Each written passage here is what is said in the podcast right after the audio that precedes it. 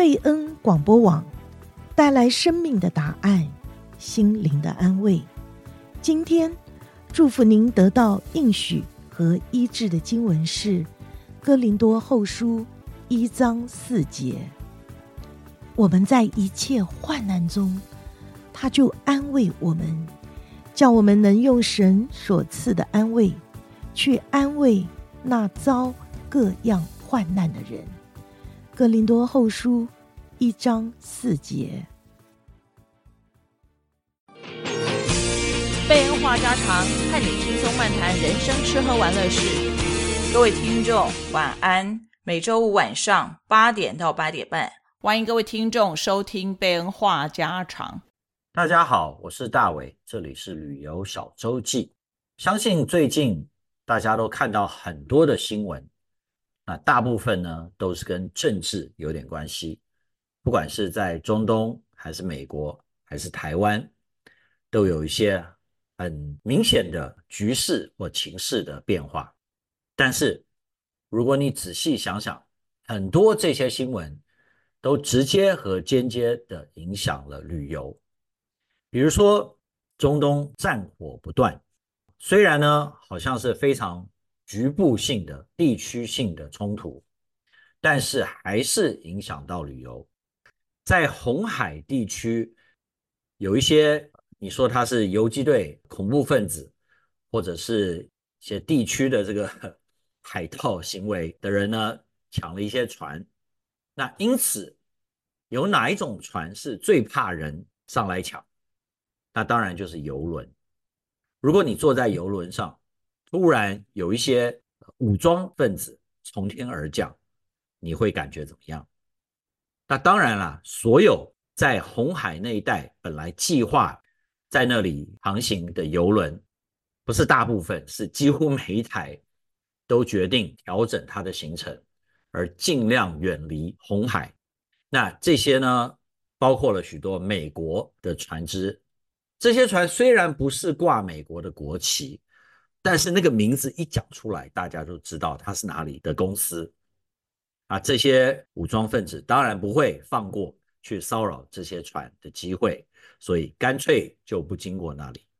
那由于这样子呢，有些人可能很早就定好的行程就被打乱，或者说他一生就是期待有这么一次旅游，然后到一些他。梦寐以求想要到达的景点，可是却没有办法去。这个呢，就是旅游的计划以及执行上面一些是我们不可控的风险。那绝对不可能说你到任何的地方或者有任何旅游的方式，你可以保证百分之百万无一失，不会有变化，或者是受到一些世界局势的影响，那是绝对不可能。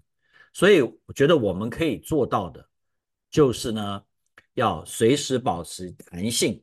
这个弹性不但是心理的，而且还是 logistics，就是你实际在在执行上面，你必须要留一些后路，你必须要想好说，如果某一些事情发生啊，你该怎么办？那这就讲到另外一则新闻。通常我们想到说游轮出状况，一般的状况就是说最多的。当然就是呃水土不服啊，可是，在游轮上也没有土，它就是水不服，上吐下泻，然后一来就是一大堆人，还有一些游轮的状况，就比如说机件故障，或者是上面出了什么意外啊，通常都是跟医疗有关的，还有一些就是像我刚刚讲的那个地区的冲突开始的时候，那游轮就必须要绕道，还有天气等等。可是我们经常想这些机件故障，或者是船本身的问题，都是那些便宜的游轮，或者那些很多年轻人搭的，就很容易出这类的问题。真的是这样吗？没想到这一次呢，是一个高级游轮 Queen Victoria Cunard，这可不是开玩笑的一个游轮，啊，是非常高级、非常贵的。大部分会坐这艘游轮的人，也不是什么年轻的人、party 的人，而在这艘船上，在佛罗里达的时候，就发生了有一百多人集体食物中毒。当然，这样讲说食物中毒好像不是太公平，因为还没有确定是怎么样的情况。但这艘船不但是非常高级，而且还有一个特点，就是它的行程是一个一百零七天的超级长游轮行程。所以你可以想象，在这个当中，如果有这种大规模的集体上吐下泻事件，那立刻就要靠岸。你接下来的行程，哎，会不会就完蛋了，就没有了？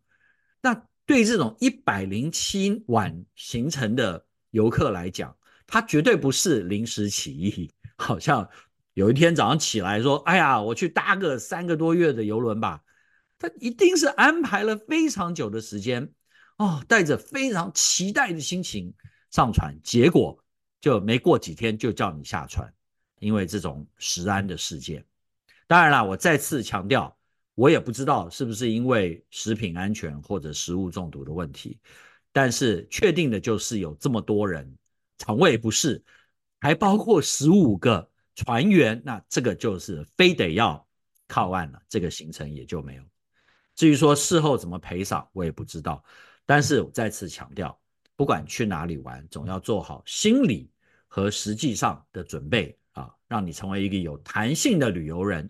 即使是这类事情发生，你还是可以说啊，只要我个人平安，只要大部分人都平安没事，然后能够回到家，再计划下一次，也不要被他干扰到说啊，我再也不敢去搭邮轮了。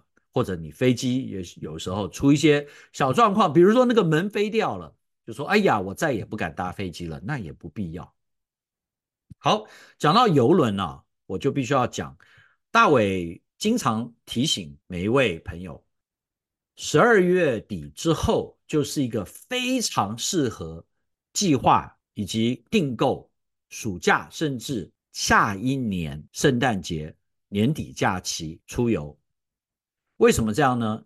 因为这是一个心理的因素。当你在放假的时候，很容易做出一些非理性的决定啊！你看什么东西很好玩，或者看什么价钱稍微合理一点点，你就下手去买了。但是到了一月，大家全都回到公司或者是回到学校，那个心情一旦沉淀下来，你就会觉得说，赚钱真不容易啊！千万不要乱花。那这个时候呢，所有跟旅游相关的行业都会想办法让你花钱。这就是为什么大伟之前提到过，目前有一个小型的航空业的价格战正在进行中。那价格战的目标主要是二月到五月之间，或者是年底可以订到很好的价钱。那还有呢，就说连旅馆。在这个时候，也经常会推出，在某段时间内入住，你就可以得到更多的 points 点数，或者是他给你多一些的叫做 elite night，你可以比较快速的 qualify 啊，升等成下一个会籍，那这些都是有可能的事情。那我还看到说这个 President Day，因为刚才提到邮轮，就拿邮轮做个例子。你说 President Day 跟去坐邮轮有什么关系呢？诶，只要有一个借口，只要有个理由，我们就可以打折。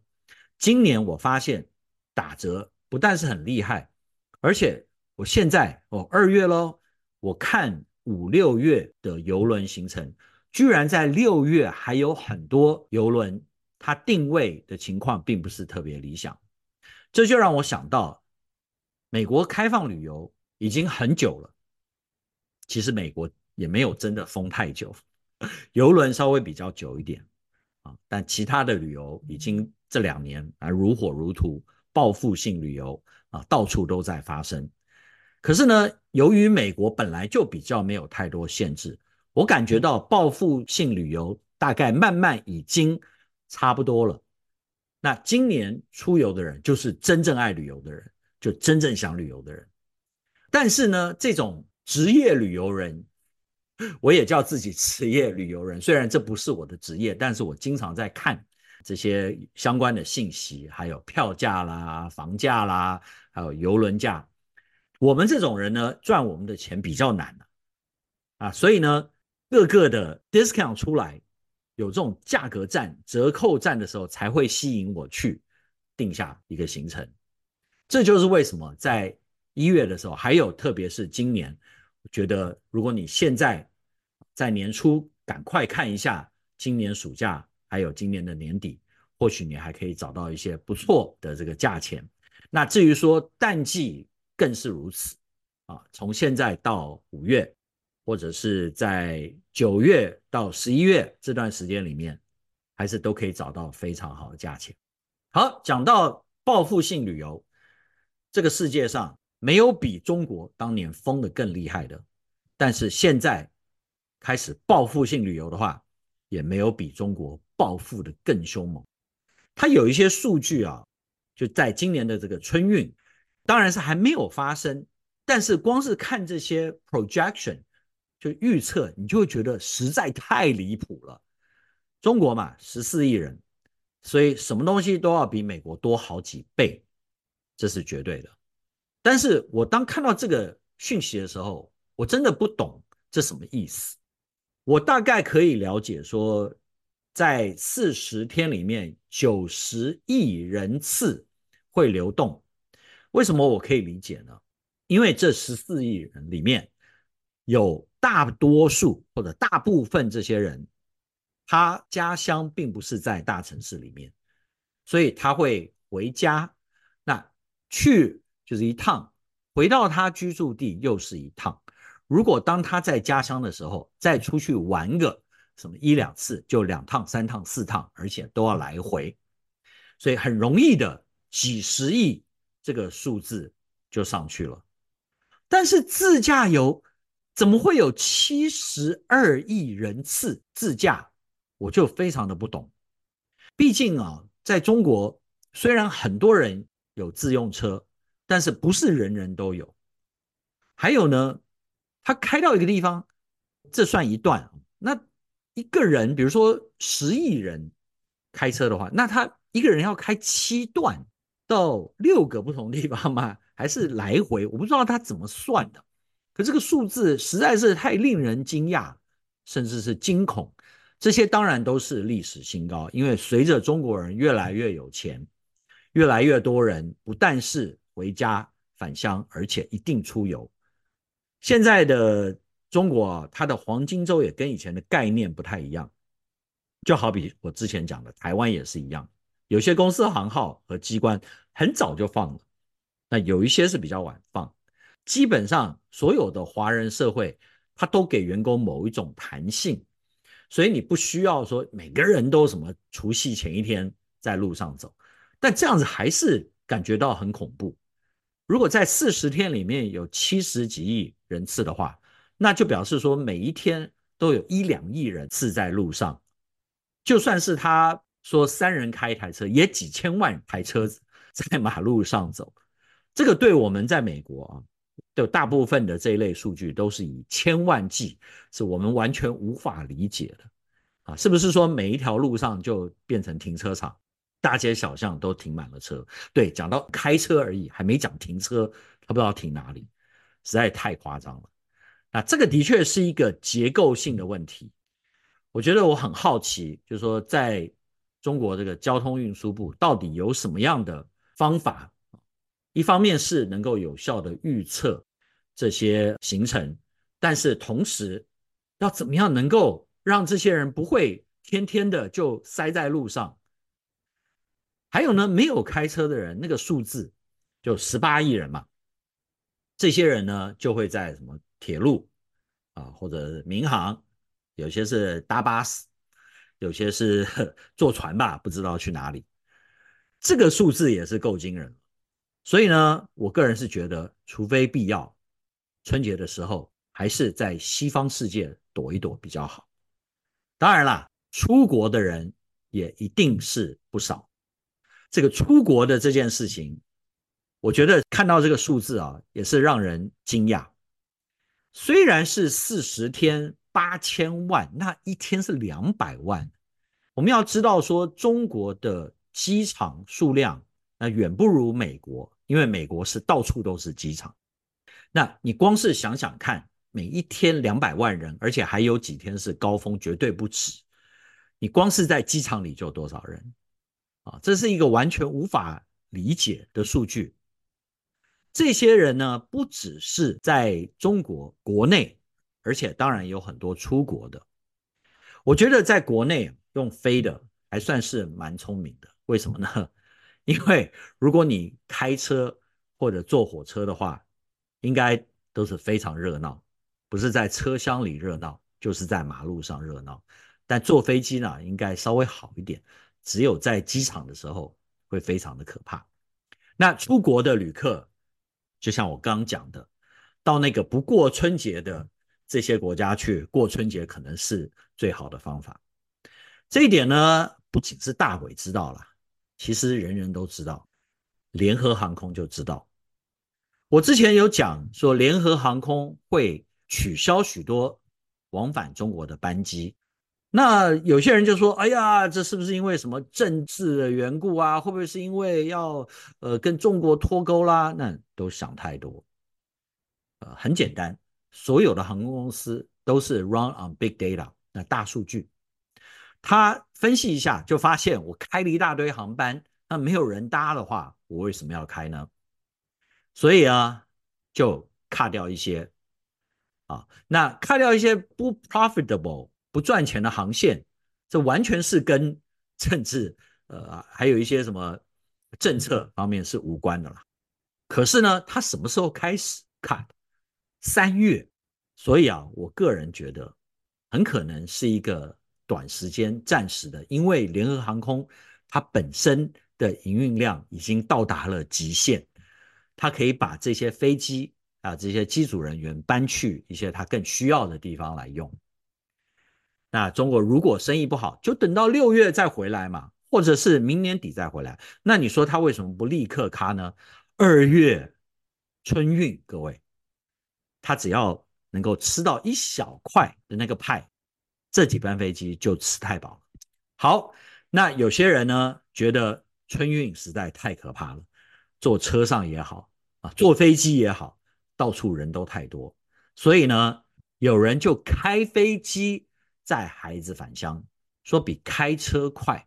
他这个比喻我觉得有点奇怪，为什么会把飞机跟开车时间比呢？啊，原来啊，他开的飞机是小型飞机，本来就比较慢。然后这位老兄呢，也不是普通人，他是一个飞行教员。所以呢，他是有中国为数不多的小型飞机，就私人飞机的驾驶执照。然后他说呢，这个距离也不远，但是如果你要开车在车上的话，可能要塞很久，所以干脆就开飞机。这个方式啊，我不知道省两个小时是不是划算，但是或许。他只是在 YouTube 啊，想在社交平台上面火一下，干网红。那但是也有可能，这个慢慢就变成一个风潮，更多的人愿意说用这个另类的方式返乡过年。好，那当然台湾也有春运，除了我们大家都知道，你如果想要看大型停车场，你就在春节前后，在台湾任何地方啊上路去开。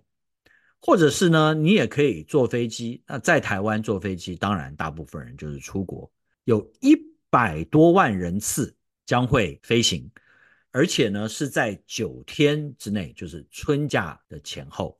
这个一百多万人次其实是蛮惊人的。当然，有些人可能就是来回就正好是在这几天里面，但是即使几十万，因为台湾一共也就两千多万人，所以。离开台湾过节的人还真是多，就像我刚刚讲的，最好的过节的地方，或许就是在那些不过节的地方。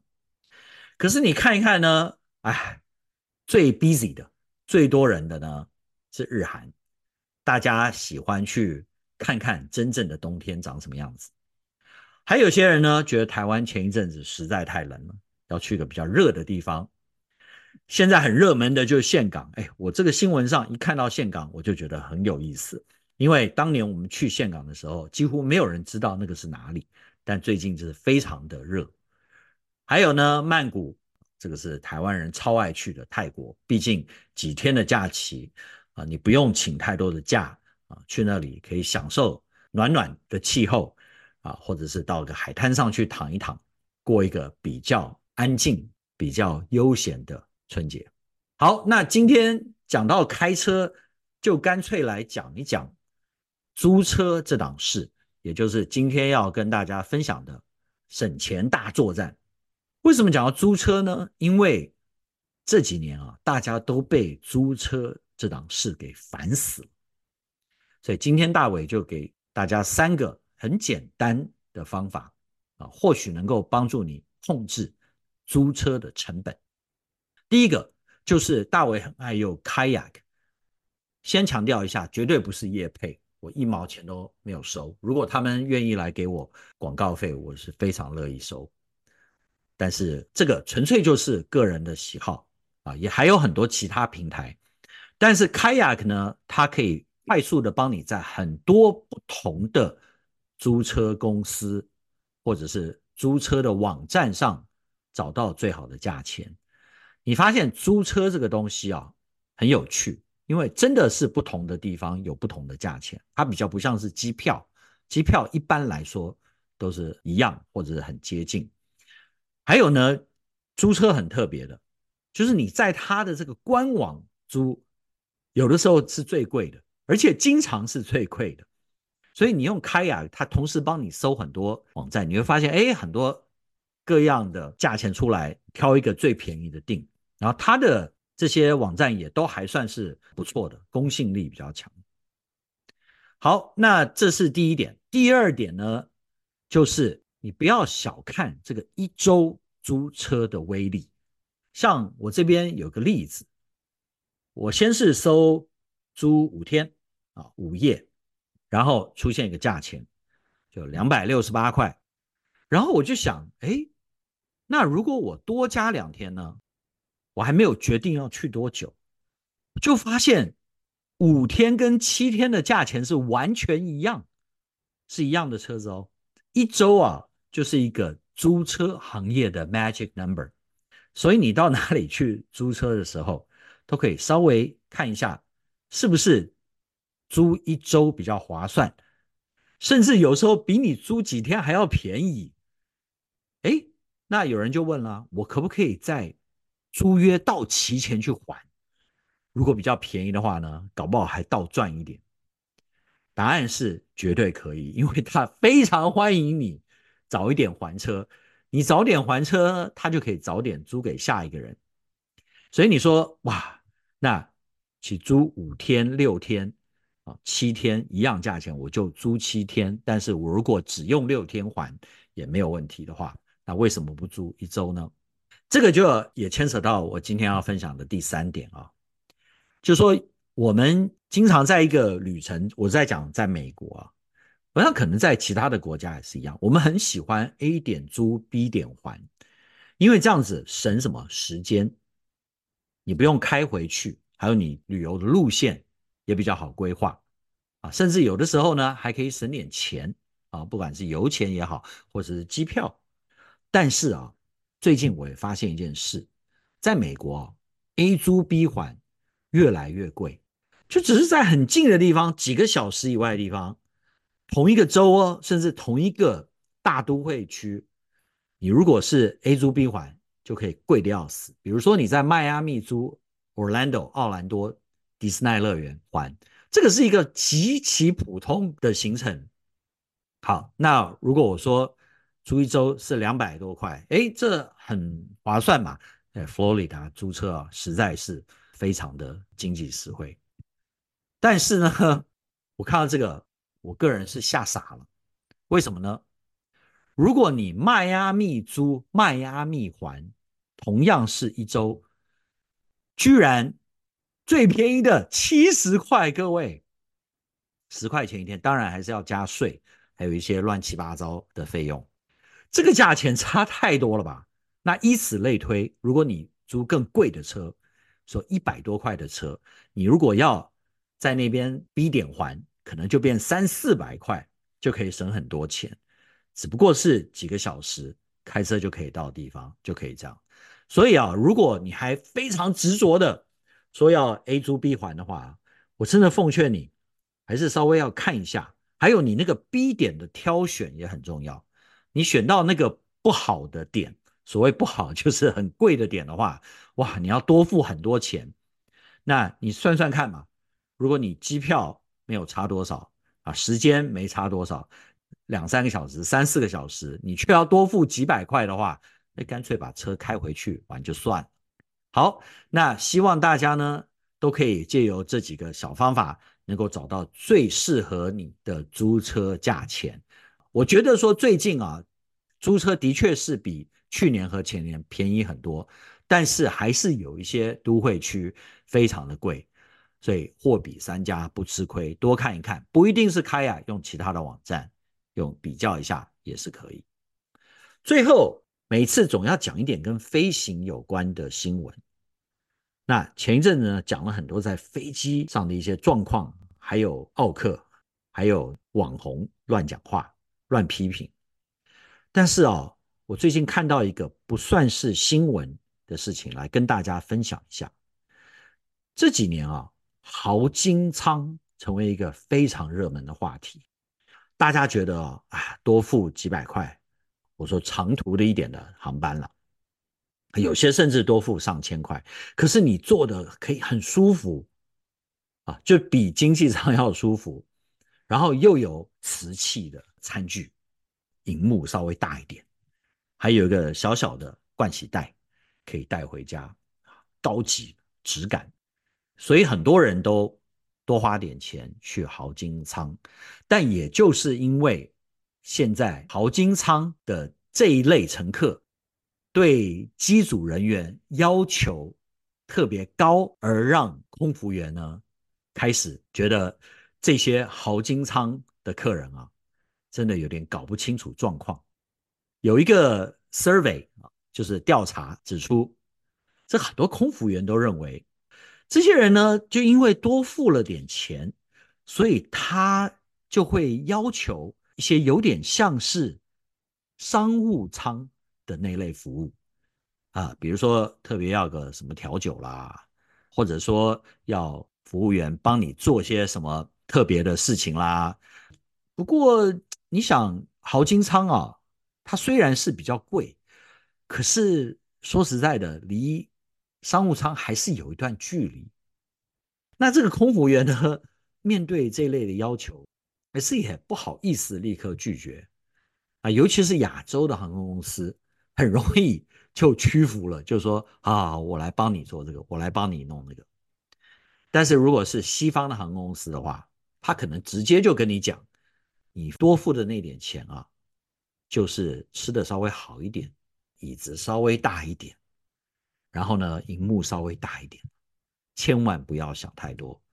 所以，不管你是什么形式的旅游，我觉得我们都要有一个很合理的对品质方面的期待。如果你期望太高的话，在坐飞机也好，游轮也好，我刚才提过，多贵的邮轮都可能会有一些食品安全的问题发生。但是我们要保持有弹性，随遇而安。你要知道，你出游的目的是为了要快乐，所以呢，让你自己心情保持愉快，不管碰到任何的情况，我相信都还是可以迎刃而解，让你的旅途能够平安、顺利、快乐。好，今天就分享到这里，感谢大家的收听，大伟再次祝福每一位听众平安喜乐，旅途愉快，